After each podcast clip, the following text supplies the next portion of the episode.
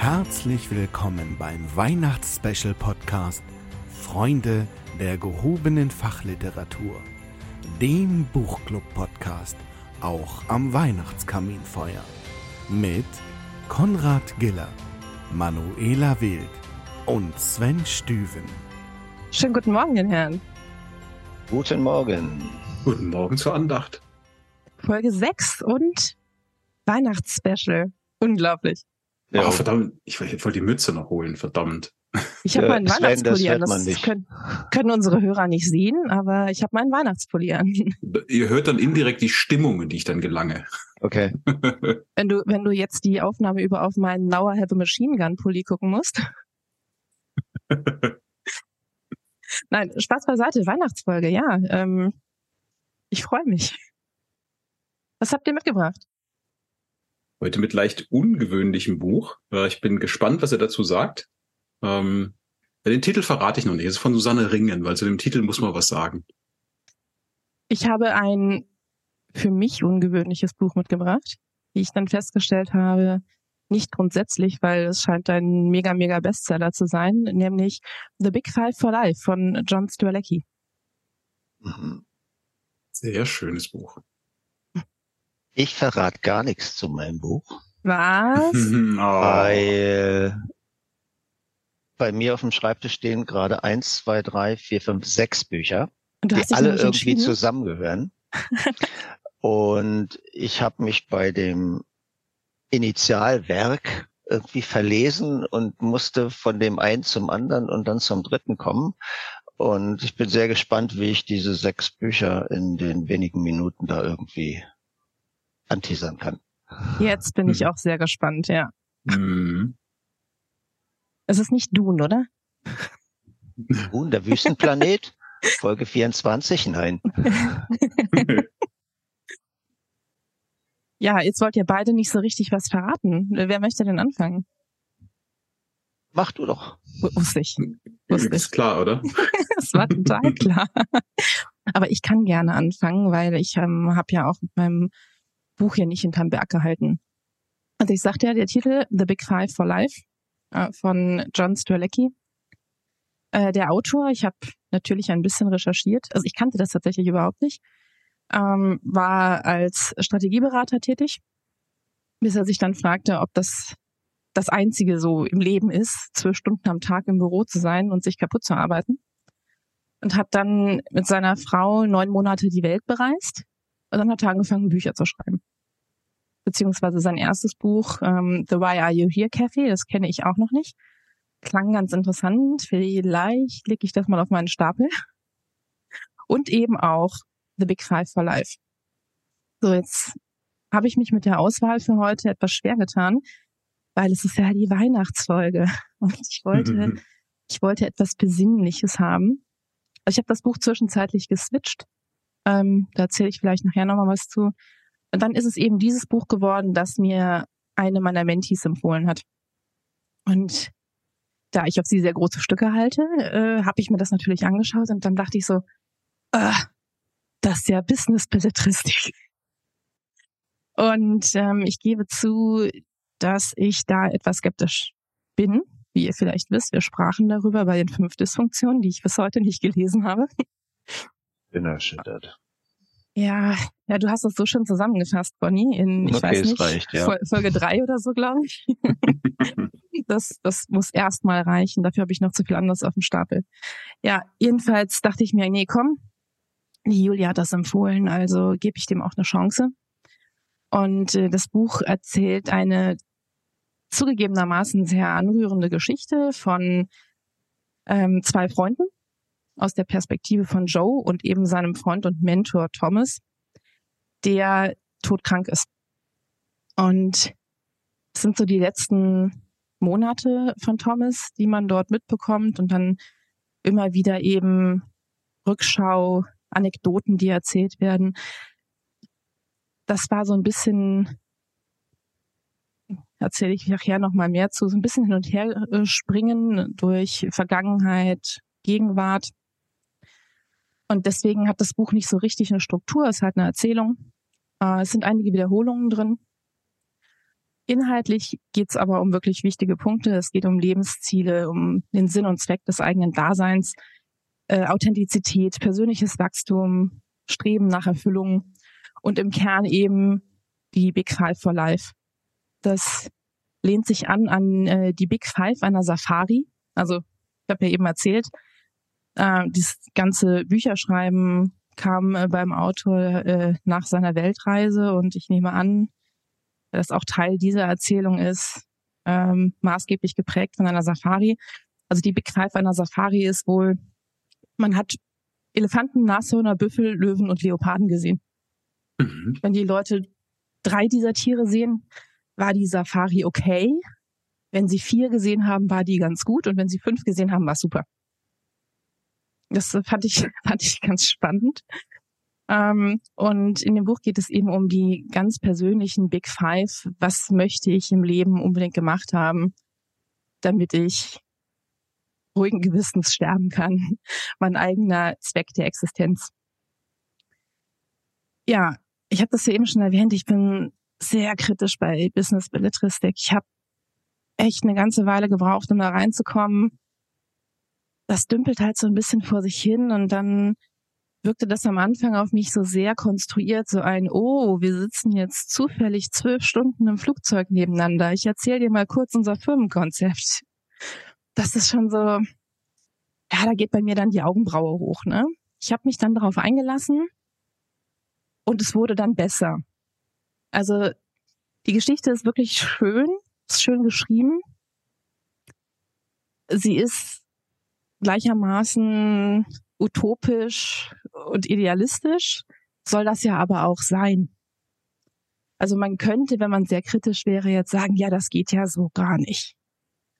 Sagte ich nicht. Ich glaube, da sind viele wichtige Punkte drin und dadurch, dass es eben so sehr, sehr idealistisch dargestellt ist, wird es auch sehr deutlich. Und ähm, ja, wie gesagt, man muss sich ein bisschen drauf einlassen. So Menschen wie ich, wo bei denen Geduld nicht zu den Kernkompetenzen gehört, ist das ein bisschen schwierig, weil viele Wiederholungen drin sind. Aber ähm, es ist schon, wenn man sich aufgeschlossen zeigt und auf diese Geschichte einlässt, wirklich ein sehr, sehr schönes Buch. Grundsätzlich bleibe ich kritisch, was die Business-Belletristik angeht, weil ich ja eher so der Null- oder Eins-Typ bin, Fachbuch oder Unterhaltung. Aber ich bin trotzdem sehr dankbar für diesen Tipp. Und äh, ja, ich gebe es zu, ich habe das Buch auch genossen. Mir nach, nach deiner Beschreibung mhm. trotzdem nicht ganz sicher, soll das jetzt ein Verriss werden oder eine Empfehlung? Also was, da, da was bin ich waren, mir selber nicht so ja? sicher. Äh, was nein, waren nein. denn für dich die äh, Big Drei äh, aus dem Buch, wo du sagst, deswegen hat sich's gelohnt? Also das, das ist auch wieder, äh, das ist also erstmal auf deine erste Frage zu antworten, das ist schon eine Empfehlung. Ne? Das ist eine Typfrage, ob das Buch was für dich ist, mhm. mhm. aber ähm, es ist grundsätzlich eine Empfehlung.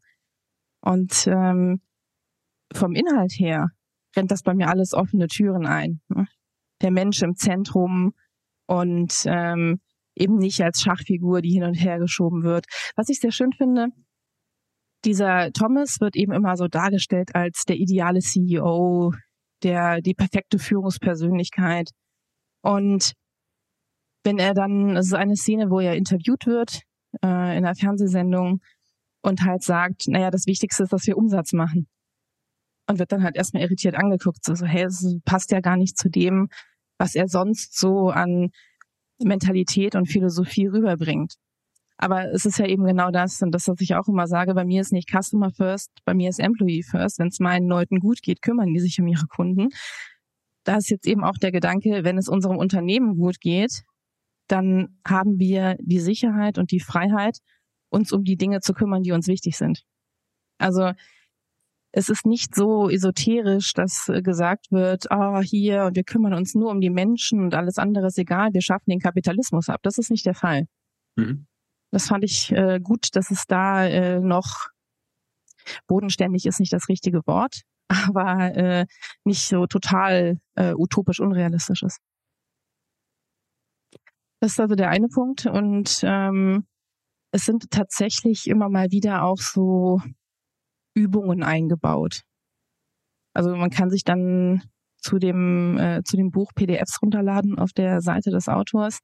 Habe ich noch nicht gemacht, aber ähm, es sind tatsächlich so ein paar praktische äh, Tools dabei, die du eben nutzen kannst, um zu schauen, wie effektiv sind wir eigentlich und wie motiviert sind meine Leute oder auch ein, ich stelle mal gegenüber, welche Kunden habe ich, welches äh, Portfolio habe ich und welche meiner Kunden nutzen denn wie viel aus meinem Portfolio. Also es ist durchaus auch etwas praktisch Anwendbares dabei.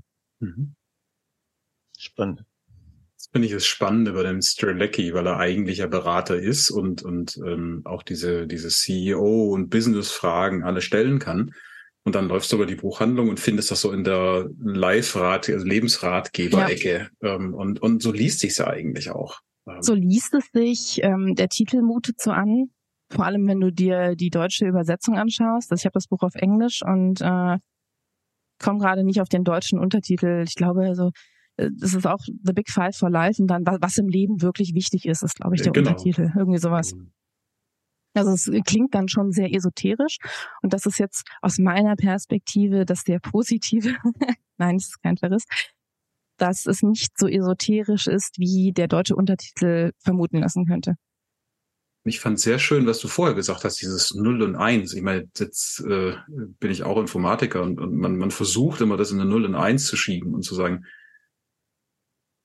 werdet bei meinem Buch dann auch noch sehen, einfach mal diese Gedankenwelt zu öffnen und zu sagen, das muss nicht das riesenschwere Fachbuch sein und so typisch deutsch mit 27 Diagrammen und noch drei Modellen und einem Anhang für die Spezialfälle, ja. ähm, sondern das darf sich auch mal leicht lesen.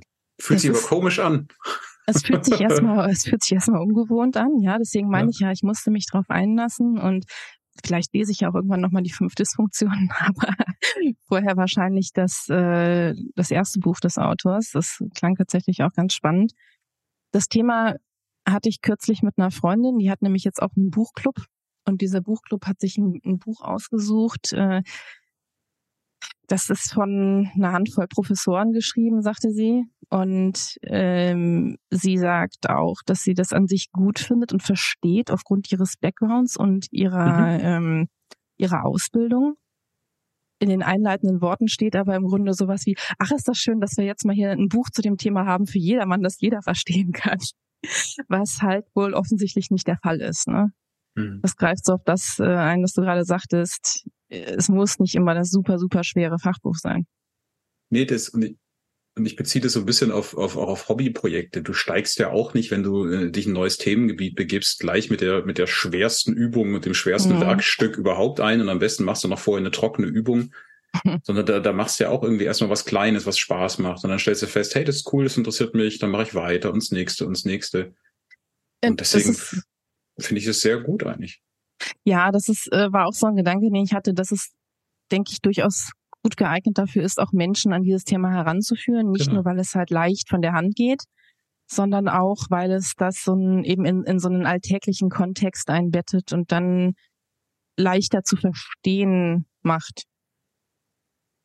Ich konnte mit dem Namen nichts anfangen und musste erst mal googeln, weil da hat nichts mhm. geklingelt bei mir. Und der hat ja wirklich lustige Buchtitel. Die das Titel Café super, am ne? Rande der Welt, eine Erzählung ja. über den Sinn des Lebens. Dann das äh, Safari des Lebens. Äh, was noch? Ähm, was nützt der schönste Ausblick, wenn du nicht aus dem Fenster schaust? Ja. Mhm.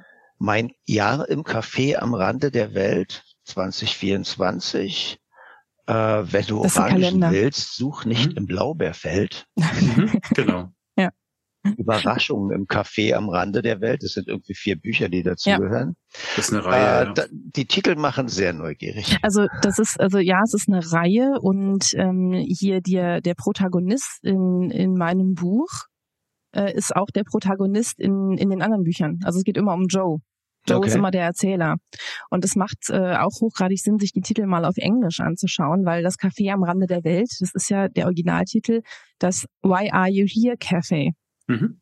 Und da geht es wohl irgendwie darum, ich habe mir nur den, den Klappentext angeschaut, dass er eben in diesem Café landet und da steht eben auf der Speisekarte, Why are you here? Und dann fängt er eben an, über seinen, seinen, warum bin ich denn auf diesem Planeten nachzudenken. tatsächlich habe ich eine Tradition mit, mit Strelecki, deswegen finde ich das sehr lustig. Ähm, jedes Jahr, oder nicht jedes Jahr, aber fast jedes Jahr an Weihnachten, ähm, manchmal auch dazwischen, fahren wir zu den Verwandten meiner Frau nach Freiberg, Sachsen. Ähm, da ist jetzt äh, also eine wunderschöne Stadt mit wenig Business, sage ich mal. Das ist halt das Problem in Sachsen. Da gibt es aber eine Buchhandlung und tatsächlich gehe ich immer einmal da rein und kaufe ein Buch von Strelecki, weil der liegt Ach. da immer. Und zum ersten Mal, deswegen, ich halte es gerade auch in die Kamera, verschenke ich es auch mal, das Kaffee am Rande der Welt, weil es tatsächlich sehr lustig ist. Und das letzte Mal habe ich dieses, was nützt der schönste Ausblick, wenn du nicht aus dem Fenster schaust. Das ist mehr so eine, so eine Sprüche- und Bildersammlung, also die blättert man so durch, die ist auch ganz schön. Ähm, das Kaffee ist wirklich sehr lustig, muss man sich drauf einlassen, weil diese Speisekarte, die du beschrieben hast, da fragt man sich so nachher, existiert die wirklich? Weil tatsächlich schreibt die sich um und ist erstmal leer und reflektiert dann praktisch den Leser zurück. Und so, da wird es schon fast so ein bisschen Fantasy-like, wo du denkst, wo, wo geht denn das jetzt hin? Ähm, ich habe auch das Restaurant am Ende des Universums gelesen. Also genau, ja. Okay. stimmt auch wieder. Wir reisen dem Weltuntergang hinterher. Genau, sehr schön. Ja. Ja, sehr lustig. Also Strelecki resoniert bei mir. Ähm, war aber ähnlich. Ich stand da auch so gefühlt in dieser Lebensratgeber-Ecke, die ist so, wenn man reinkommt, rechts, ganz hinten ähm, wenn man in Freiberg Sachsen ist. Das ist die Buchhandlung am Marktplatz. Ähm, und habe schon fast verschämt dieses Buch mitgenommen beim ersten Mal, weil ich dachte, ei, ei, ei, ei, ei jetzt wird's aber echt esoterisch hier, aber ich, das, äh, naja, man konnte nicht. Hauptsache kennt dich keiner, ne? Genau, da kennt mich ja keiner und jetzt ist es echt eine Tradition. Ich nehme das und ich gehe da um die Ecke, das ist ein wunderschönes Kaffee, das Café Momo, wer da ist, der sollte da unbedingt hingehen.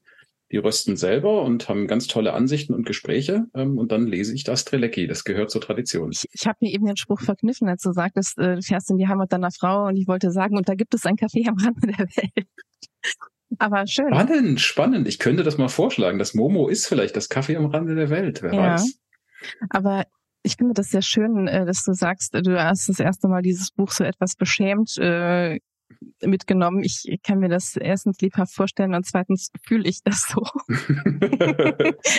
Aber ja, nichtsdestotrotz, ja, schon ein bisschen, ne? Also bei, bei allem, was mir zu esoterisch ist, da geht erstmal so die Augenbraue hoch, ne?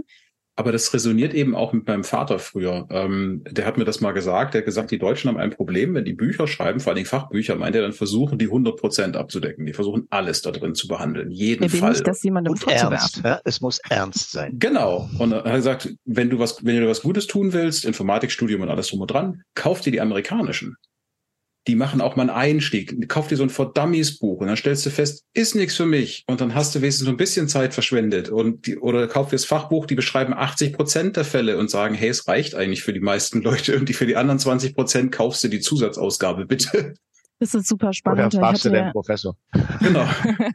Also, ich hatte ja ich hatte eben gesagt, dass ich mich mit der Buchauswahl ein bisschen schwer getan habe. Ich hatte erst ein anderes Buch und zwar dieses andere Buch befasst sich mit dem Thema Burnout-Prävention, das heißt der brennende Hamster. Okay. Und ich fand den, Die ich fand Bilder. Den, ja, ich, ich fand den Titel Im, äh, super. Im Hamsterrad, ne? Im Hamsterrad, ja. genau.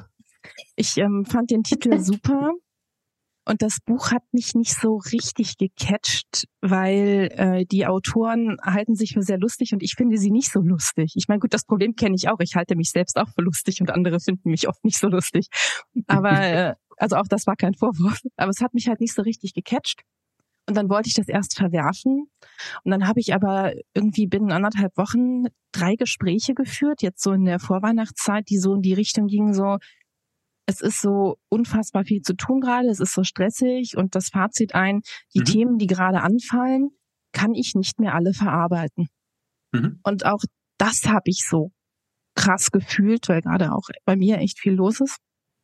Und dann wollte ich das Buch doch erst wieder aufgreifen, habe es dann doch verworfen, aber mir vorgenommen, mal ein wirklich gutes Buch zu dem Thema zu suchen, weil es sehr wichtig.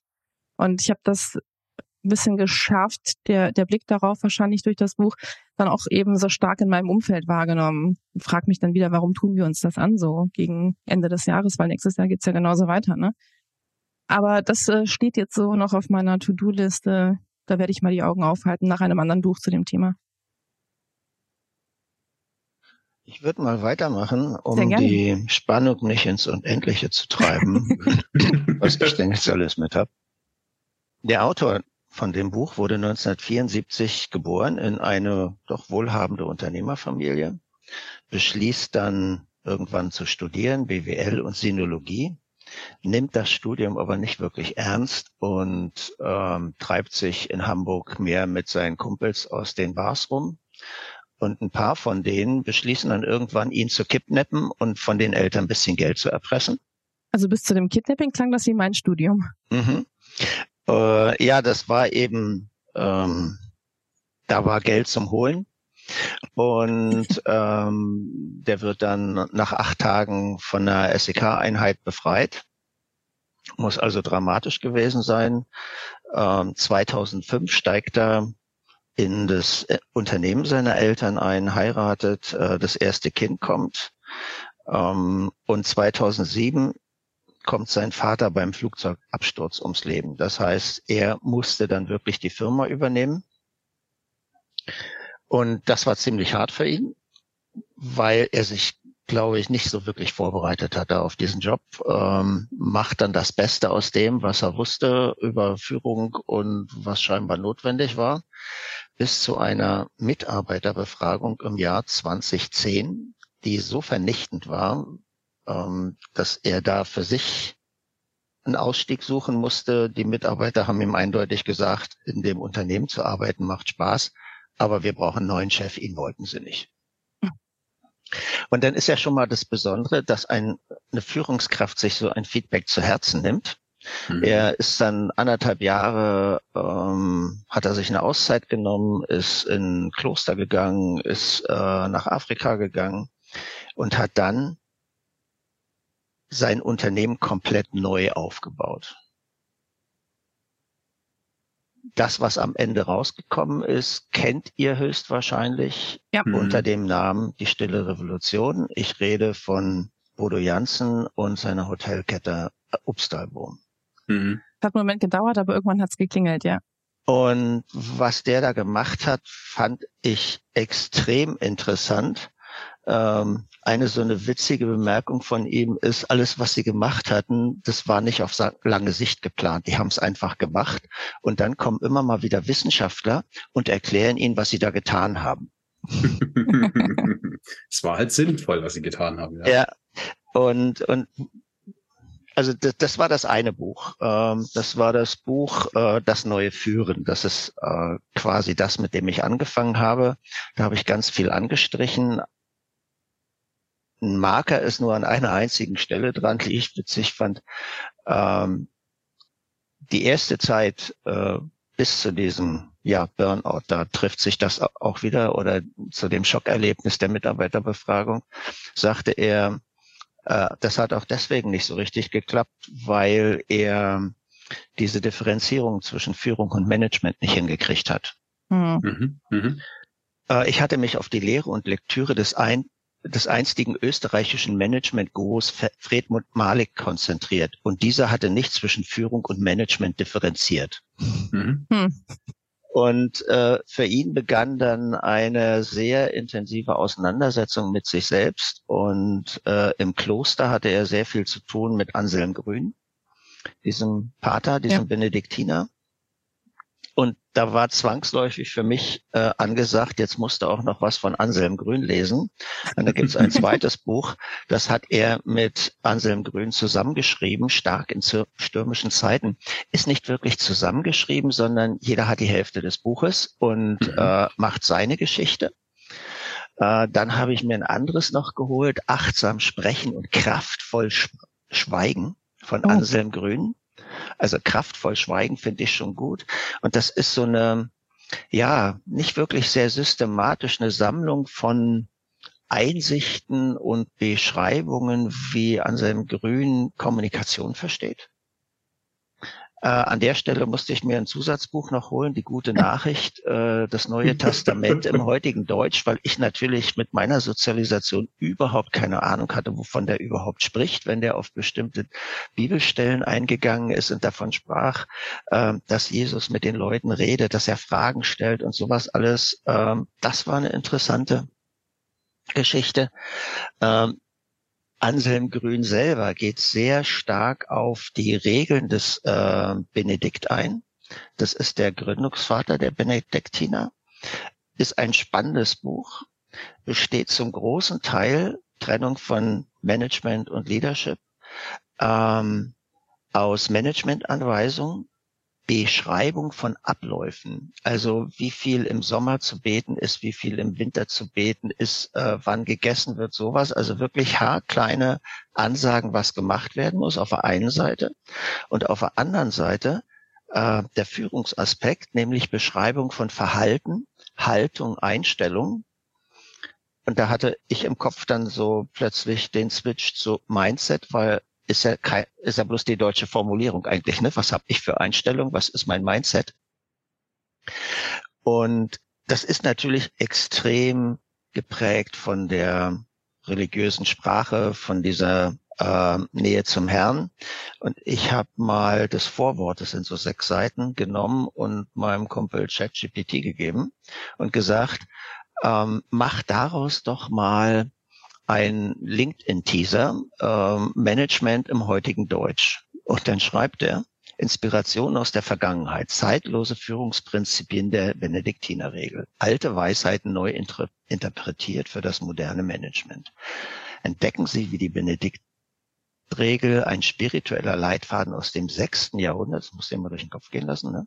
überraschend relevante Einsichten für das heutige Management bietet. Erstens die Kraft des aktiven Zuhörens und der Umsetzung von Feedback, ein unverzichtbares Werkzeug für jede Führungskraft. Zweitens die Überwindung von Pros Prokrastination durch Eigeninitiative, ein Schlüssel zum Erfolg in unserer schnelllebigen Geschäftswelt. Drittens der Fokus auf Teamziele und ethische Werte, was in einer Zeit, in der Unternehmenskultur und Ethik immer mehr im Vordergrund stehen, besonders relevant ist. Viertens, die Bedeutung von Ausdauer und Zielstrebigkeit, die in einem immer wettbewerbsintensiven Umfeld unerlässlich sind. Und schließlich die Wichtigkeit von Demut und Teamarbeit, um nachhaltige Erfolge zu erzielen. Lassen Sie uns diese zeitlosen Prinzipien als Inspiration für moderne Führungskompetenzen nutzen. Nice. Ja. ähm, Mhm. Bevor ich ein bisschen mehr auf das eingehe, was der äh, Bodo Jansen gemacht hat, der Nikolaus hat mir dann noch ein lustiges Buch gebracht von Ethan Hawke, dem Schauspieler, mhm. Regeln für einen Ritter. Hey, hey. Ähm, Anmerkung des Herausgebers, also Ethan. Dieser Brief wurde Anfang der 1970er nach der Beerdigung meiner Urgroßmutter im Keller unserer Familienfarm bei Waynesville, Ohio gefunden. Wie er dorthin gelangt, und ob er echt ist, sind Fragen, die immer nach, noch un, äh, die immer, nochmal, wie er dorthin gelangt und ob er echt ist, sind Fragen, die immer noch Ursache zahlreicher, ergebnisloser Diskussionen sind. Aber unsere Familie nimmt tatsächlich für sich in Anspruch, direkt von den adligen Hawks von Cornwall abzustammen. Und Sir Thomas Lemuel Hawke war einer der 323 Männer, die im Winter 1483 in der Schlacht von Slaughter Bridge gefallen sind. Und er bedankt sich auch bei vielen anderen Rittern, äh, von denen er Formulierungen übernommen hat, weil der Text halt ein bisschen lückenhaft ist. Und die alten anderen Ritter, bei denen er sich äh, bedankt, fängt an bei König Artus, geht über Bob Dylan, ähm, Woody Guthrie, äh, wen hat er noch? Äh, Mutter Teresa, Tolkien, Walt Whitman. Also Spannend. ich mache mir, danach habe ich mir keine Gedanken mehr gemacht, ob das fake ist oder real, aber es ist wunderschön geschrieben so, so kleine, kleine Geschichtchen zu allen möglichen. Wenn ich mir vorstelle, ähm, der, der Ritter hat äh, in der Nacht vor seiner letzten Schlacht sich hingesetzt und 30 Seiten geschrieben. Das, ja, Leistung. Worum geht's in dem Buch? Was, was, was macht diese stille Revolution von Bodo Jansen aus? Warum ist das sinnvoll, das zu lesen? Äh, der eine Punkt war, worum geht's eigentlich beim Unternehmen? Und er hat auch diesen Ansatz zu sagen, er hat komplett die, den Gewinn, den Umsatz als Leitmaxime gestrichen. Er hat gesagt, komplett anders. Also es muss dir aus dem Herzen sprechen. Das ging mir die ganze Zeit beim Lesen so, Ella. Wenn es meinen Mitarbeitern gut geht, und es ist eine Hotelkette, dann geht es den Gästen gut. Und wenn ja. es den Gästen gut geht, dann steigt unser Umsatz. Also er hat komplett die wirtschaftlichen Kennziele rausgenommen und jeder Mitarbeiter durfte sich seine eigenen Ziele setzen. Die einzahlen sollten auf uns geht's als Team gut, uns geht's als Gemeinschaft im Hotel gut und damit geht's den Gästen gut. Und das Prinzip hat funktioniert, also die prosperieren genau mit diesem Ansatz, weil die Gäste halt merken, da geht's ihnen gut mit einem Team von zufriedenen Leuten. Ein, seine wichtigste Erkenntnis beim Pater in, im, im Kloster war, dass du Menschen nicht führen kannst, dass du das Einzige, was du machen kannst, ist, du kannst dich selbst führen. Äh, und dazu musst du dich kennen. Andere zu führen bedeutet eigentlich nur anderen zu vertrauen. Und du kannst anderen nur vertrauen, wenn du dir selber vertrauen kannst. Und dazu musst du wiederum dich selber kennen. Und dieser Ansatz zieht sich durch das ganze Buch durch. Er erzählt Geschichten von Leuten, die eben ähm, diesen anderen Ansatz da leben. Äh, ein Beispiel, Marina hat ihre Bachelorarbeit geschrieben im Hotel und hat sich für hm, gerade die, die Jüngeren interessiert, hat festgestellt, die haben zu wenig Azubis. Deswegen ähm, kommen die Azubis, die sie haben, nicht so sehr ins Lernen müssen, sondern müssen viel zu viel Routinen zu oft zu lange machen. Also hat sie gesagt, wenn die besser lernen sollen, brauchen wir mehr Azubis. Hat er gesagt, okay, dann macht einen Plan dafür, wie wir mehr Azubis kriegen und wie wir die unterbringen, wie wir die ausbilden. Und der nächste Punkt, er kommt dann immer und fragt, also was ist jetzt dein Ziel? Wie weit bist du damit? Was brauchst du noch? Sagt sie, naja, der nächste Schritt wäre ja, dass die Azubis auch hier bleiben wollen. Ne, also was müssen wir tun? Wie müssen wir die einbinden, dass die sagen, sie wollen hinterher auch hier bleiben? Und dann werden eben bestimmte Maßnahmen aufgesetzt. Oder ein anderer Typ, ähm, das war ein Manager von General Electrics. Ähm, die kommen meistens dahin, also es gibt zwei Wege, wie Fremde von draußen dahin kommen. Ähm, entweder sie sind Gast, finden das toll und sagen, das will ich selbst erleben. Und dann gibt es so Plätze für Fremde um den Baumweg kennenzulernen. Oder sie hören etwas über diesen Weg und sagen, da will mhm. ich mitmachen. Und so war das bei diesem General Electric Manager, der sagt, ich will, der hat ihn auf einem der Klosterseminare kennengelernt. Ähm, der sagt, ich will bei euch arbeiten, was habt ihr? Und dann hat er einen Job gekriegt, der vom Ranking natürlich nichts zu tun hatte mit seinem, seinem bisherigen. Ja, er, er schreibt auch, da kommt jemand aus irgendeinem Ministerium, Staatssekretärin, High Ranking. Und die fängt irgendwo unten an. Ein Typ kommt und fängt in der Küche an, weil er einfach, weil ihm wichtiger ist, mit diesen Leuten dort zusammenzuarbeiten, als etwas Adäquates zu seinem bisherigen Leben zu bekommen. Weil um das zu bekommen, geht keiner dahin. Die wollen ja gerade dieser alten Mühle ja. entfliehen. Da sind wir wieder bei äh, deinem brennenden Hamster. Ja, also wie komme ich da raus und was muss ich tun, ähm, damit ich gar nicht reinfalle? Und sie sagten, die Kerndisziplin ist der Mensch. Die Fachkompetenzen könnten, können wir dann direkt äh, bei uns entwickeln. In mhm. der Summe bedeutet das, dass es einfacher ist, einem Menschen das fachliche Wissen zu vermitteln, als die Persönlichkeit eines in seiner Geschichte vielleicht ungünstig verwickelten Menschen wieder herauszustellen. Ja, absolut. Ja. Genau. Und das erinnerte mich an ein Training, was ich mal hatte mit Bankern. Da hatten wir ähm, die unterstützt für Auftritte bei Recruiting-Messen. Ja. Und da war die Frage, was muss man können, um bei Ihnen zu arbeiten in der Bank? Und dann kam dieses ganze Zeug, na, die Ausbildung und das und das und das. Das alles ein bisschen viel. Ja. Äh, meinen Sie, da kommt einer? Und dann fing einer ein bisschen an zu denken und meinte dann nach einer Weile, ich glaube, ich habe was. Sag ich, okay, Frage wieder. Was, was meinen Sie, was man brauchen muss, um bei Ihnen in der Bank zu arbeiten? Sagt er, sind eigentlich nur zwei Dinge. Sie müssen Zahlen mögen und Sie müssen Menschen mögen. Den Rest bringen mhm. wir Ihnen bei. Genau. Ja? Und das fand ich damals so ein, so ein Satz, so, also für eine Bank. Genial, ich, hatte ne? das erst äh, Donnerstag im Training, da ging es um die logischen Ebenen.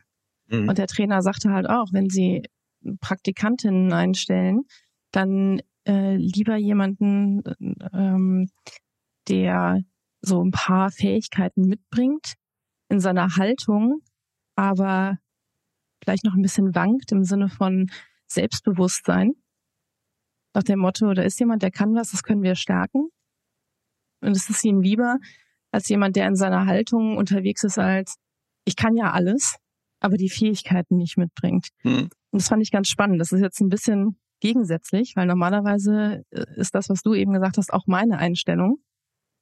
Da habe ich dann am Donnerstag auch nochmal so den Perspektivwechsel vorgehalten bekommen. Ich glaube, es kommt immer darauf an. Grundsätzlich stimme ich dir völlig zu.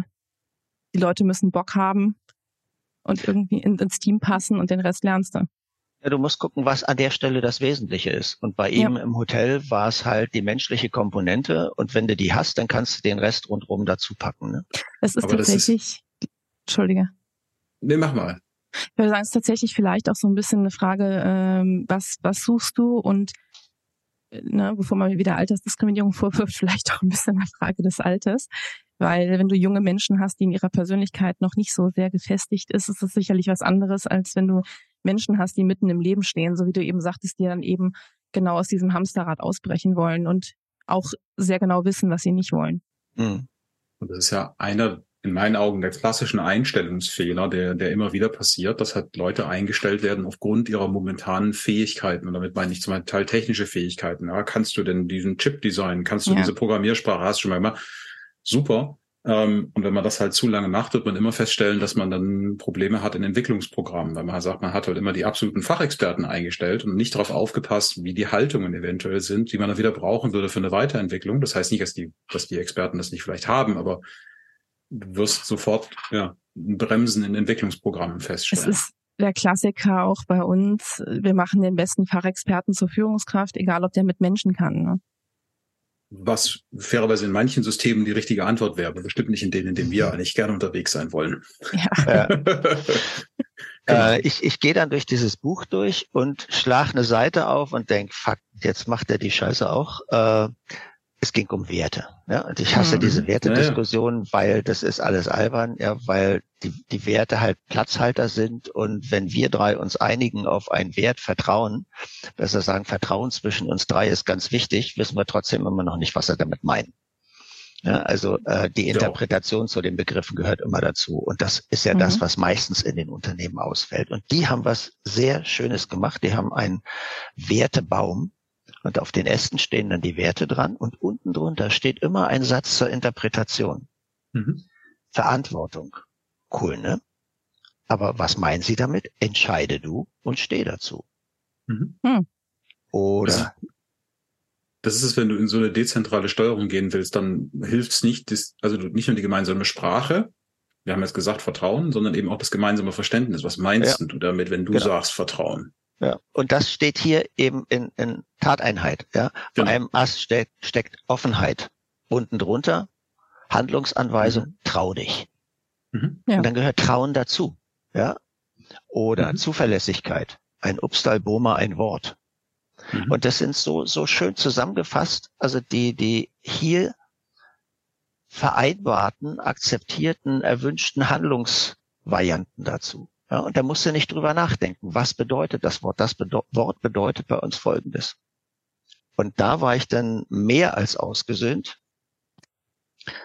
Ähm, was für mich ganz wichtig war, ähm, gerade im Zusammenhang mit, mit diesen ganzen Veränderungsprozessen. Diejenigen, die solche Veränderungsprozesse einleiten, die haben immer irgendeine entscheidende Erkenntnis, ein Moment, wo sie festgestellt haben, so geht's nicht mehr. Äh, das war die wichtigste Erkenntnis aus einem der ersten Bücher, das ich gelesen habe, als ich mich mit dieser neuen Welt der Arbeit beschäftigt habe. Kennt er vielleicht Tribal Leadership? Ja. Und da geht es darum, dass alle die Beispiele, die dort vorgestellt wurden von Leuten, die ihr Arbeits- ihre Arbeitsweise komplett radikal umgestellt hatten. Die hatten irgendeine Epiphany, nannte der Autor das, eine Erleuchtung. Ein Moment, wo sie sagten, mehr als vier Stunden, 24 Stunden am Tag habe ich nicht und schneller arbeiten geht auch nicht. Wenn ich also mehr schaffen will, muss ich irgendwas grundsätzlich ändern. Und diese, diese Epiphanies, diese Erleuchtung, diese Eingebung, diese, diese krassen Situationen, die hatte halt auch äh, der Bodo Janssen. Und der hatte mehrere Schicksalsschläge, die ihn dahin gebracht haben. Und das letzte war diese Klatsche mit der äh, Mitarbeiterbefragung. Und dann kommt so ein Mensch und sagt, das machen wir anders. Und dann ist bei den, ich würde sagen, 99 Prozent aller Change-Prozesse, die ihr so, die wir erlebt haben, dann ist der eine Äh, das sind dann die Agile Evangelisten, ne? die, die rennen genau äh, mit dieser Attitüde durchs Haus und erzählen, was jetzt alles toll wäre und notwendig wäre. Aber wie weit wird ermöglicht, dass die Mitarbeiter auch genau an diese Stelle kommen, dass sie ihren Moment der Erleuchtung haben, dass sie sagen, ja, das muss ich auch so radikal ändern. Das will ich so radikal ändern. Bin ich wieder bei dir, Ela, beim Hamsterrad? Ja? Wie komme ich da raus? Einfach nur, dass ich einen Burnout habe. Ja gut, gibt der Doktor mir eine Pille, komme ich noch auf ein Seminar und dann geht's wieder. Und die machen das halt anders. Die ermöglichen ihren Mitarbeitern erstens wirklich dieses zu sich selber finden. Was willst du? Wo willst du hin? Was ist dir wichtig? Und die geben denen auch Möglichkeiten, sich selbst zu erfahren. Also die fahren regelmäßig nach Ruanda und bauen dort Schulen. Und das macht er mit seinen Azubis zusammen. Äh, die Leute, er macht Expeditionen. Eine von, von der geschrieben ist, äh, die sind halt zum Nordpolarkreis gefahren. Also gefahren, ja, irgendwo äh, Spitzbergen und dann rauf auf Skier, Rucksäcke und dann los bis ähm, rein in, in, in dieses äh, Whiteout, nur noch Schnee. Und die, die da zurückgekommen sind, die hatten einfach einen anderen Blick auf das, was notwendig war, was wichtig war für sie. Und ähm, solche Möglichkeiten gibt er den Leuten, dass sie selber ihren Weg finden und ihren Punkt, wo sie sagen, genau da will ich mich ändern, genau in diese Richtung will ich mich ändern und das wäre jetzt wichtig für mich. Ah, ich habe den Film gesehen. Die Stille Revolution. Genau. Und äh, den empfehle ich dahingehend äh, unbedingt dann auch mal anzuschauen, weil da ja sehr, sehr viele Mitarbeitende auf allen möglichen Ebenen interviewt werden. Und das ist dann auch schon mal schön, das von den Menschen selbst zu hören. Lohnt sich definitiv, den anzuschauen.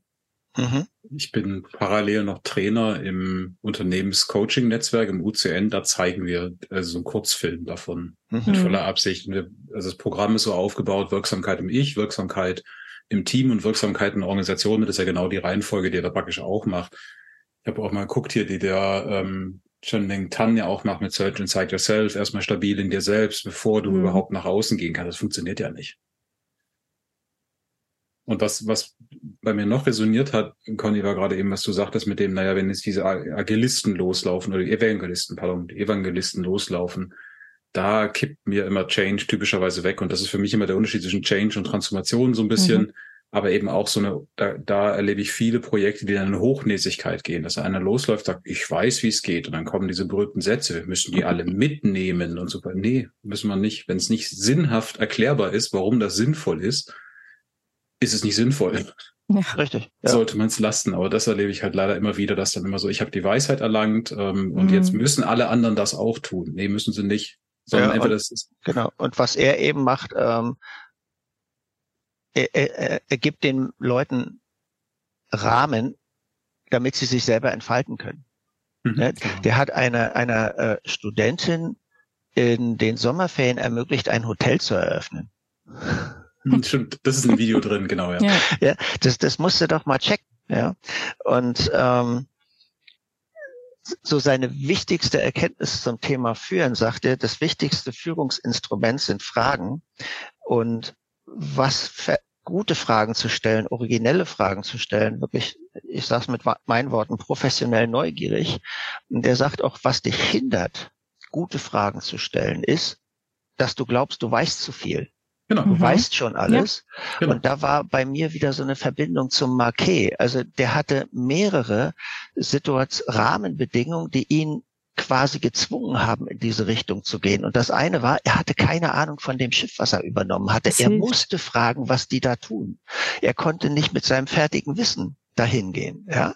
Also er brauchte diese Herausforderung, damit er überhaupt auf seine ganzen Fragen gekommen ist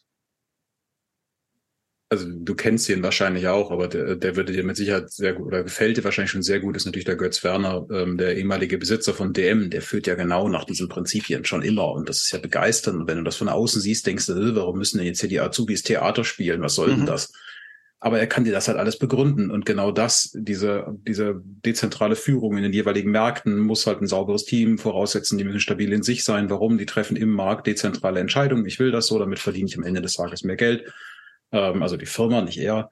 Ähm, das ist auch sehr beeindruckend, sich den mal anzugucken, was, wie der das gemacht hat. Ähm, und auch diese, auch diese Demut, die er hatte, da gibt es so ganz berühmte Interviews, wo er erstmal angefangen hat, im Laden die Lampen auszurichten und dann den Leuten nochmal zu erklären, warum die Lampen bitte so und so sind. Und ähm, dann der, der, der Redakteur völlig überrascht war, so, hör, dafür nehmen sie sich Zeit. Und so, ja, natürlich, wieso denn nicht? Also ähm, man muss doch verstehen, warum diese Lampen so sein sollen. Es geht doch nicht darum, dass ich als Chef das sage, sondern klar hätte ich auch sagen können, hängen Sie es mal weiter links aber die sollen es doch verstehen, weil das ist sinnhaft und vielleicht haben sie einen besseren Vorschlag und so, also ganz andere Art. Ja, und auch mit der Demut, wenn ich was sehe, mache ich selber, ne? Genau. Ähm, und, ja, und ich gebe auch dieses Wissen weiter, ne? Ich gebe nicht ja. die Anweisung, sondern ja. befähige die, das zu machen. Und wenn ich nur die Anweisung gebe, hängen sie die alle mal parallel, sagen die so ein Scheiß, so geht's auch, ne? Aber genau. wenn ich auf einmal sehe, was das für einen Effekt macht, wenn die jetzt so hängen, wie er es gerne hätte, dann dann sehe ich das Ergebnis und nehme die Aktion anders wahr. Aber Demut ist ein ganz wichtiges Wort. Das hast du bei Janssen, das hast du bei Anselm Grün, das kommt natürlich auch bei Ethan Hawke, bei den Regeln für einen Ritter vor. Und wenn ich mal das ganze Religiöse wegnehme ähm, von diesem Demutsbegriff, dann ist das einfach, nimm dich selbst nicht so wichtig. Ja? Erhöhe dich nicht über die anderen. Ja? Genau. genau. Äh, und das fand ich hochspannend. Einen krassen Flash habe ich allerdings gekriegt, als ich mir diese dieses Kapitel Demut in den Benediktregeln durchgelesen habe. Die haben so zwölf Stufen der Demut, also wie wenig du dich erhöhen sollst, ja, wie, wie wenig wichtig du dich selber nehmen sollst.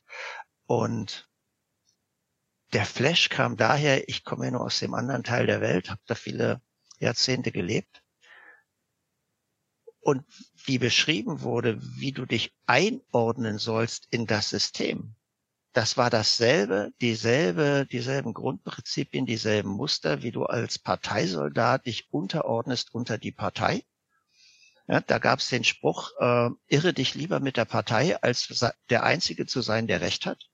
Ja, dieses Erhöhen, ich weiß mehr, äh, das war kein Joke, das war ernst gemeint. Ne? Ja, ich kann mir das schon vorstellen. Und äh, wenn, wenn du diese Kapitel der Demut bis zum Ende durchliest, dann, dann sagst mhm. du, boah, es mhm. sind alles Diktaturen. Ja. Mhm. Aber das ist, also zwei Dinge fallen mir da immer noch spontan ein. Das eine ist, ähm, gibt ein Video, es gibt einen TED Talk, Tame Your Advice Monster. Ähm, der ist mhm. da sehr, sehr zu empfehlen an der Stelle. Ist verlinkt Und, in unserer letzten Folge, by the way. Ah, genau, ich erinnere mich. Dachte ich doch. Ähm, und das andere ist, das habe ich, das ist so ein klassischer Coaching-Spruch und ich habe vergessen, von wem er ist, und sie sehr berühmten Menschen, aber der sagte immer so, wenn du Coach bist und dann in dem Moment, wenn in deinem Kopf eine Lösung entsteht, ähm, dann nimmst du bitte äh, eine Aspirin und setzt dich in die Ecke und wartest, bis es vorbeigeht, weil genau das sollst du nicht tun, so ungefähr. Du sollst ja fragen ja. und die sollen sich ja selber. du fängst ja. an, sonst in Richtung der Lösung zu fragen. Das musst du stoppen. Ja zwei, zwei kleine konkrete Beispiele aus den Benedikt-Regeln zum Thema Demut von den Künstlern im Kloster. Also wenn einer von denen malt oder was weiß ich macht. Wenn Künstler im Kloster sind, so sollen sie ihre Kunst in aller Demut und Bescheidenheit ausüben, und zwar nur dann, wenn der Abt es ihnen befiehlt. Sollte aber einer von ihnen seiner Geschicklichkeit wegen sich erheben, weil er meint, er schaffe dem Kloster großen Vorteil, soll, soll derselbe sogleich von der Beschäftigung entfernt und nicht mehr dazu verwendet werden. Es sei denn, dass er demütig geworden ist und vom Abte aufs Neue dazu Befehl erhält. Mhm. Also egal was du tust, es sind alles nur Mosaiksteinchen und die sind alle gleichwertig. Und an einer anderen Stelle äh, von der Aufnahme fremder Mönche. Äh, wenn fremder Mönch kommt und so und dann nimmst du ihn auf und ist alles gut. Ähm, wenn aber wenn er aber Einzelnes vernünftigerweise liebevoll und bescheiden tadelt, der Fremde, der Neuzugang, so verfahre der Abt in Weisheit und erwäge, ob ihn nicht Gott etwa eben deshalb hergesandt haben möchte. Das finde ich schön. Ja. ja. Und äh, was natürlich äh, hart ist für so jemand, der völlig areligiös aufgewachsen ist, immer dieses äh, Gott und die Zwiesprache mit Gott und so. Äh, am Ende bin ich drauf gekommen und so formuliert der, der, der Pater Anselm Grün das auch in etwa immer. Diese Zwiesprache ist nichts anderes als eine Aufforderung äh, zur Reflexion äh, zur Reflexion des eigenen Denkens und des Handels. Und damit eben keiner fliehen kann, wirst du angehalten, das mit der allerhöchsten Autorität überhaupt zu nehmen, ja, der du dich nicht versagen kannst. Mhm. Also rituell organisiert mit jemandem, dem du dich nicht äh, entziehen kannst, über dich selber nachzudenken. Das ist sehr schön, ja. Also ich finde es ja sehr spannend, als du eben sagtest, dass du sechs Bücher dabei hast. Dachte ich, jo, der Conny nimmt das richtig ernst mit der besinnlichen Weihnachtsfolge. Aber äh, ja, tatsächlich ja doch sehr äh, tiefgreifend besinnlich. Ja, und ich, ich konnte nicht anders. Ich musste einfach weiterlesen. Was hat der ihm beigetragen? Was kommt daher? Was steht da drin? Wonach leben die? Ja. Und es begann mit dem Upsal-Bohm-Weg und endete in der Beschaffung eines Neuen Testamentes. also das ist schon eine beeindruckende Kette. Nee, das hatte ich, das hatte ich über. Ah, das hattest du, okay. Ich, ich hatte in meinem Leben eine kurze Phase der intensiven Begegnung. Ähm, ich war während der zwölften Klasse eine Weile privat untergekommen bei einem Schulkameraden und dessen Vater war ähm, höherer Funktionär im Kirchenleben. Und ähm, die haben mir das geschenkt, ähm, damit ich zumindest ein bisschen dichter rankomme an das, womit sie sich beschäftigen. Da wünscht man sich äh, äh in unseren Shownotes einen Bücherbaum. Also was hat zu was und Ela, du hast die Aufgabe verstanden, ja? Ja, danke. ah, sehr schön. Ja, Sven, jetzt bin ich aber auch sehr gespannt, äh, was du mitgebracht hast. Genau, da, ähm, und du hast mit deinem Buch die perfekte Einleitung gemacht, weil ähm, ich nutze diese äh, doch sehr spezielle Weihnachtsfolge, ähm, genau, auch in die Business äh, Business Belletristik zu gehen. Und äh, dieses Buch wurde mir tatsächlich von der Autorin zur Verfügung gestellt. Ähm, und beim Titel habe ich ganz kurz geschluckt, ähm, und das, aber in Wahrheit ist er unfassbar gut. Ähm, die Autorin heißt Susanne Ringen. Das Buch heißt Berge, Trolle, tiefe Sehnsucht. Ja, das habe ich bei dir auf LinkedIn gesehen, ja. Genau. Ähm, und das, das Spannende finde ich, dieses Buch, bevor ich auf den Inhalt eingehe, ähm, findet sich im Prinzip in drei Bücherregalen. Und das drückt es eigentlich auch aus. Und deswegen finde ich dieses Buch auch tatsächlich so genial. Ähm, bei mir zu Hause wandert es zwischen den Fachbüchern, die im Büro stehen, und dem Wohnzimmerregal, wo eher die Belletristik steht. Und in meiner lokalen Buchhandlung lag es im Reisebereich. Ähm, lag es tatsächlich aus. Und genau das ist, was dieses Buch tut und weswegen das so genial ist. Und ähm, also was dieses Buch tut, ist es komplett belletristisch äh, angehaucht. Man verfolgt die Reise der Protagonistin Martha, ähm, die praktisch einen Burnout hat. Der hat ein Startup gegründet mit ihrem Partner, oder der Partner arbeitet da inzwischen noch ähm, und hat einen Burnout und ähm, sucht jetzt diese Selbstfindung, also diese Erkenntnis, also dieses klassische Change, Druck von außen, okay, so kann es nicht weitergehen, das kann nicht funktionieren oder das ist eigentlich ein Druck aus dem Inneren, weil es ja gesundheitlich ist. Ähm, und jetzt kommt dieser dieser Reiseanteil in das Buch ähm, und Susanne wohnt tatsächlich in Trondheim, ähm, daher kennt sie das. Und es gibt in Trondheim einen Wanderweg, den Olafsweg, das ist so ein bisschen wie der Jakobsweg, könnte man sich das vorstellen, nur ohne den christlichen Anteil, geht von Oslo nach Trondheim. Und diese Martha läuft diesen Weg hat sie noch nie gemacht und um Gottes Willen und äh, hat eh gar keine Zeit und jetzt ist sie mit diesem Rucksack auf diesem Urlaubsweg allein unterwegs und Susanne beschreibt diese Natur unheimlich schön, also wie es halt dann regnet und Matsch und was weiß ich und diese Hütten und man kann sich das alles wunderbar vorstellen und äh, zum Teil habe ich dann auch manchmal gegoogelt, weil sie diese Orte so äh, beschrieben hat, dass sie sagt, klingt schön, will ich mal angucken. Vielleicht laufe ich mal, wer weiß. Ähm, und das heißt, alleine schon für ein Reisebuch lohnt sich das. Ist einfach sehr schön, kann man sich schön ähm, in Sessel setzen und sehr angenehm lesen. Und jetzt kommt der spannende Teil. Also das ist so der, der Reiseanteil und der, der Wohnzimmeranteil. Also eignet sich sehr gut für die Weihnachtsferien. Was aber das Spannende daran ist, ähm, Susanne ist Coach und Susanne ist ausgebildete Organisationsentwicklerin und das heißt, diese Themen sind da die ganze Zeit drin. Das heißt, Martha trifft auf ihrer, auf ihrer Reise Leute, also geht in eine Eigenreflexion und geht in eine Fremdreflexion mit diesen Leuten und dann kommen plötzlich Gespräche über Führungsstile rein und da kriegst du natürlich mit, dass natürlich Susanne ausgebildet ist und dann, ah, welchen Führungsstil hast du? Wie war das früher? Wann ist das gekippt? Ähm, weil sie hat ihr Startup erst sehr teammäßig geführt und dann aber plötzlich sehr CEO-mäßig. warum ist das passiert, was hat dich dazu gebracht und fängt dann an, die Führungsmodelle zu beleuchten dabei bei dieser Diskussion. Ähm, arbeitet mit systemischen Fragetechniken, ähm, trifft eine italienische Reisegruppe in einer Hütte, ähm, denen sie erst aus dem Weg gehen will, diese Protagonistin, aber dann doch sich mit ihnen unterhält und feststellt, hey, sind doch ganz nett. Ähm, und dann geht's plötzlich in Richtung systemischer Fragetechnik oder überhaupt Coaching. Ja, was willst du denn? Ja, sie, sie will nicht mehr das, was sie hat. Okay, ich habe verstanden, was du nicht willst. Wo willst du denn hin?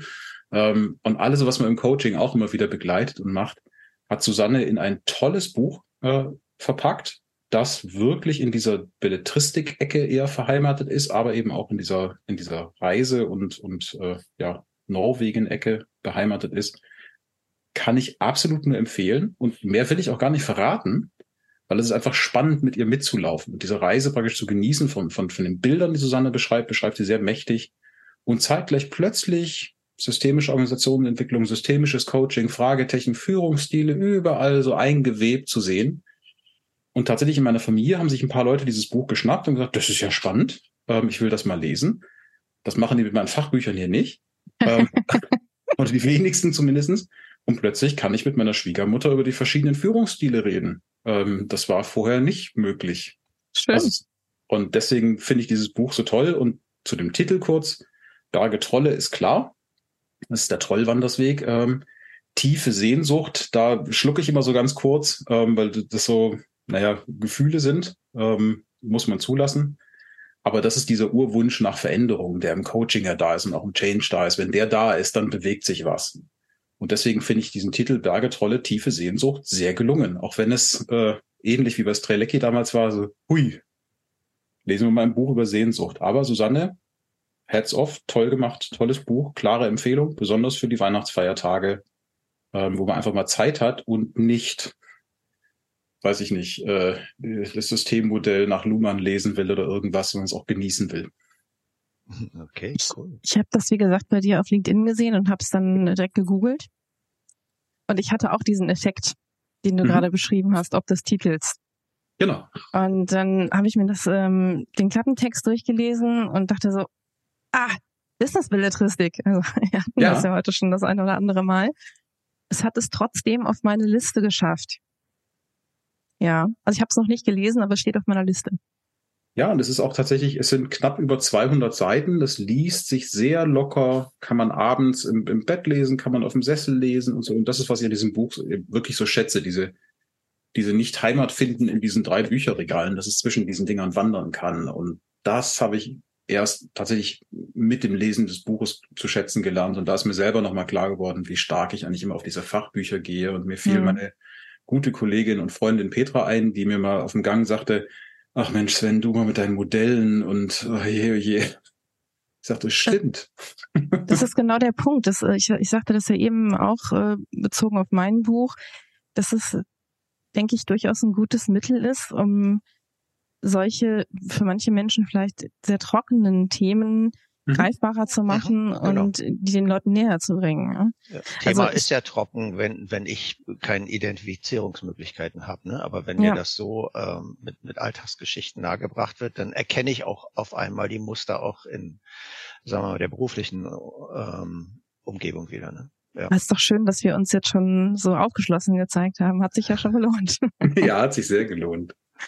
Äh, dieser Olafsweg, äh, da hatte ich so ein so ein Tick, das könnte ja so ähnlich sein wie der Appalachian Trail. Ne? Also das ist einfach so die, gibt es ein Buch, gibt es auch einen Film, wie auch ähm, ein Mädel sich zwingt, ähm, zur Selbsterkenntnis kommen wollend ähm, über, über diesen Trail und am Ende schmeißt äh, den zweiten Schuh noch weg, weil der erste ihr aus Versehen vom Fuß gefallen ist dann rennt sie die letzten Kilometer barfuß.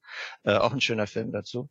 Äh, eben ähm, quasi frei von Religion, einfach nur ähm, jeder, jeder Meter, den du da läufst, äh, macht dir selbst klarer, warum du läufst. Ne? Ja, und auch, auch hier die Protagonistin, also folgt der klassischen Change-Kurve, äh, Erkenntnis, es kann so nicht weitergehen, ähm, dann eben Widerstand, warum war ich den Mist hier zur Hölle, ähm, dann läuft sie ja ist vielleicht doch ganz gut und mhm. am Ende die Integration, so okay, sie stellt fest, dass sie halt ihre einzelnen Verhaltensweisen schon integriert. Also deswegen, man merkt, dass Susanne ausgebildet ist und das ist eben okay. das, das Begeisternde daran. Dein Buch hat mich auf zwei Ideen noch gebracht. Erstens äh, weiß ich jetzt, was ich beim nächsten Mal nehme, also Norwegen und so da oben. Und das zweite ist, ähm, du hattest gesprochen von systemischen Fragetechniken. Und da gibt's eine ganze Menge Literatur. Vielleicht wäre das eine Idee für uns fürs nächste Mal mal zu gucken, was wir da an guten Büchern gefunden haben, weil sehr viele kommen aus dem therapeutischen Bereich und sind genau deswegen nicht lesbar für Menschen aus dem normalen Arbeitsumfeld, mhm. die einfach nur systemische Fragen lernen wollen. Äh, vielleicht können wir da mal quasi als ähm, Oberrubrik mal gucken, was wir da so finden. Ich hätte normalerweise genau hier zu meiner linken Hand eins liegen, hätte ich nicht gestern meinen Schreibtisch aufgeräumt. ja, ja. Okay. Ja. Weil tatsächlich ist das die, äh, unsere berühmte äh, Abschlussfrage, was beschäftigt dich noch? Tatsächlich liegt gerade neben mir, äh, bitte kauft es nicht. Die Kunst des Fragens, systemische Fragetechnik, das war so ein Lustkauf. Ähm, oh. vor, also das äh, ist nicht. Sven, Sven wenn du genau. äh, Amazon schreibst, also falls du das ähm, böserweise bei Amazon gekauft hast und schreibst, du willst das zurückschicken, äh, dann sagen sie, wir schicken dir das Geld, behalte es bitte. Daran erkennt man, dass sie das nicht haben wollen. Okay. Ich habe ich hab's auch zu liegen. Ja, ich habe es äh, auf meiner, meiner Liste. Jetzt interessiert mich, warum empfehlt ihr es nicht? Weil es viel zu sehr an der Oberfläche kratzt und zumindest mhm. für mich, und das war meine Annahme, die ich nicht überprüft habe, ähm, von dem Bild, was vorne drauf ist, hätte ich jetzt erwartet, dieses Buch arbeitet sich wirklich mal im Detail daran ab, was sind paradoxe Fragen, was sind zirkuläre Fragen, was sind mhm. Beispiele dafür, wann setzt man die ein und der Anteil ist viel zu kurz. Ähm, also ja. das heißt, da ist eine grundsätzliche Coaching-Beschreibung drin, okay. alle Ecken mal abgedeckt und das ist auch drin, aber ich dachte dafür, dass das Visual auf dem, auf dem Cover ist, ist mir das zu kurz. Also ich denke, genau dieses Buch, das kannst du ChatGPT geben. Äh, schreib mal was über systemisches Fragen, dann trägt er dir zusammen, was er findet zu den Fragetechniken. Aber sag mal, der, der besondere Spin fehlt eben, ne? Und das ist das, genau. was du immer nur selber reinkriegst. Aber es ist spannend, weil ich habe nämlich auch das Cover gesehen und das hat mich durchaus angesprochen. Deswegen ne? steht es ja auf meiner Liste. Ich werde es dann nachher runterschmeißen. Ja. Ich weiß leider gerade aus dem Kopf nicht äh, Titel und Autor des Buches, das ich habe. Es ist wirklich nur so ein kleines Heftchen ich, äh, ich jetzt schon alles ver verraten, genau, wenn wir das nächste Mal, machen wollen. Ich wollte ja. sagen, ich bringe es mal nächstes aber, Mal mit. Aber ich nutze das wieder mal äh, zur Werbung und sage, Leute, geht in eure lokale Buchhandlung, bestellt euch das zur Ansicht und guckt's an, unterstützt die lokale Buchhandlung, dann passiert sowas nicht. Mm. ja. Kauft nicht nach dem Cover. Ja. ja. Tatsächlich ja durchaus ein Thema, mit dem ich mich gerade auch auseinandersetze. Ich hatte ja eben vom Workshop gesprochen. Ich mache ja auch gerade eine Ausbildung zum systemischen Coach und Berater und äh, deswegen habe ich da gerade auch eine lange Literaturliste in, in der Richtung. Aber beschäftigen tun mich gerade noch andere Dinge, etwas sehr Unbesinnliches. Und zwar habe ich einen ähm, Podcast gehört, ein SWR2-Feature mit dem Titel Der autoritäre Mann, Doku über Frauenhass im Netz. Und ich dachte, dass mich nach dem Buch Die letzten Männer des Westens nicht mehr so viel schocken kann. Aber diesen Podcast zu hören und Menschen ihre aus meiner Perspektive, na Männer, Männer kann ich sagen, aus ihrer, äh, ihre, aus meiner Perspektive sehr, sehr weit geholten Thesen auf der Tonspur rüberbringen zu hören, fand ich schon extrem krass und bedrückend. Gut gemachter Podcast, nochmal unterlegt mit dem einen oder anderen Soundeffekt, der das Ganze noch viel schlimmer und bedrohlicher macht. Ich werde den mal verlinken. Lohnt sich auf jeden Fall, die Stunde mal zu investieren und das anzuhören. Und um noch was Positives zu nennen, die, die neue Ausgabe der neuen Narrative ist da. Da freue genau. ich mich genau. sehr drüber. Die einzige Zeitung, die ich abonniert habe und der Sven ist da drin. Wie geil ist das bitte? Der Sven ist da drin. Nach einem Jahr ist der Artikel erschienen, ja. Es ist äh, cool. Ich, ich habe getanzt, ja. Ja, das glaube ich, völlig zu Recht. Dass eine, eine Gruppe von, äh, wir nennen uns positiv die Bekloppten, aber wir machen wohl ein paar Sachen richtig, ähm, aus Arbeitsraummethoden ähm, dann in Zeiten von Corona anfängt, Outdoor-Workshops zu entwickeln, weil man sich in die Augen gucken will, manchmal im Workshop und dann hat gesagt, boah, wenn wir das jetzt kombinieren würden, dann wäre das eine super äh, Mitbestimmung für die Teams für Hybrid Working, die Materialien kombinieren. Und dann kam irgendwann die Narrative. Ähm, der Redakteur Paul kam dann mal auf uns zu und sagte, sag mal, könnte uns darüber mal erzählen. Und jetzt ist es da drin, ja. Mega. Ich habe gest hab gestern mein Belegexemplar meinem Chef geschenkt und habe gesagt, lass das mal einsinken. Der, der Konzern IBM ist in der neuen Narrative. Ja, mega. Und äh, ja, der, der Name Die Bekloppten, das ist doch sehr äh, demütig. Gibt auch so einen gewissen, ja. gibt auch so einen gewissen Freiraum, ne? Ja. Die, genau, mit dem Titel kannst du eine ganze Menge Sachen machen unterm Radar oder außerhalb der Leitlinien, sind halt genau. die Bekloppten, ne? Aber was ich, was ich in dem Artikel äh, oder in meinem LinkedIn-Post dazu auch gesagt habe, großen, großen Dank an unser Leadership-Team äh, im Labor, die halt auch wirklich uns haben machen lassen. Die halt gesagt haben, hey ja, also die sehen in uns offensichtlich nicht die Bekloppten, aber haben gesagt, hier ist mal euer Schutzraum und macht er jetzt mal. Vertrauen, dann, so wichtig, ne? Hatten wir heute schon. Genau, und dann haben die nach und nach praktisch an diesen Workshops teilgenommen und die Leute äh, eingeladen, teilzunehmen und sagen, hey, das sieht sinnig aus, was die da tun auf der Wiese da draußen mit Kreidefarbe, die Linien auf dem Boden und so, aber irgendwie kommen da sinnvolle Sachen bei raus, geht da mal hin. Mega. Und der, die neuen Narrative haben ja immer so ein, ein Leitthema. Das ist das Thema Fokus. Ja? Mhm. Passt auch wieder schön zu den Sachen, die wir heute hatten zum Hamster, ja, die Rückseite, ne? Also ich habe sie gerade hier nicht vorliegen, aber da ist irgendwas von wegen der Pausenknopf fürs Leben oder sowas. Da hast du, glaube ich, ist der Nicht-Stören-Modus fürs Leben? Ja, genau, das war es, ja. Danke. Ja, ja, genau. Ja. Das hat mich natürlich entsprechend auch äh, dann direkt gecatcht. Oh, dann verbleibt ja fast nur noch, euch wunderschöne Weihnachten zu wünschen. Jo. Gleichfalls. Erstmal Ebenso. den dritten Advent, den vierten, den haben sie uns ja irgendwie geklaut. Ne? Das ist ja schon Weihnachten. Ja, das Effizienzgewinn, weißt du? Eine Kerze weniger. Mhm. Trotzdem verkaufen sie vier. ja, das ist das nicht der Sinn des Kapitalismus? Äh, äh, anyhow. Ich würde sagen, wir schweifen ab. ja. Habt eine gute Zeit, kommt gut übers Jahr. Ja, schöne äh, Feiertage euch. Kommt zu ein paar sinnvollen neuen Vorsätzen fürs nächste Jahr? Nein, nein, nein, ich mache keine neuen Vorsätze. Nein? Die werden am 6.1. beerdigt. Da halte du ich gar hast die an. alten noch übrig von den letzten Jahren? Ich wollte gerade sagen, ich habe da eine große Kiste voll. Aber nee, ich halte da tatsächlich nichts von, weil, wie gesagt, ne, das, das führt ja in der Regel zu nichts. Recycling ist in, wir nehmen Es ist so alten. wie, wie ähm, man nimmt nicht zwischen Weihnachten und Neujahr zu, sondern zwischen Neujahr und Weihnachten. Also von daher. Aber das ist doch schön. Ja. Ja, okay, cool. Frohe Weihnachten. Zeit. Danke euch. Bis zum nächsten Mal. Ciao.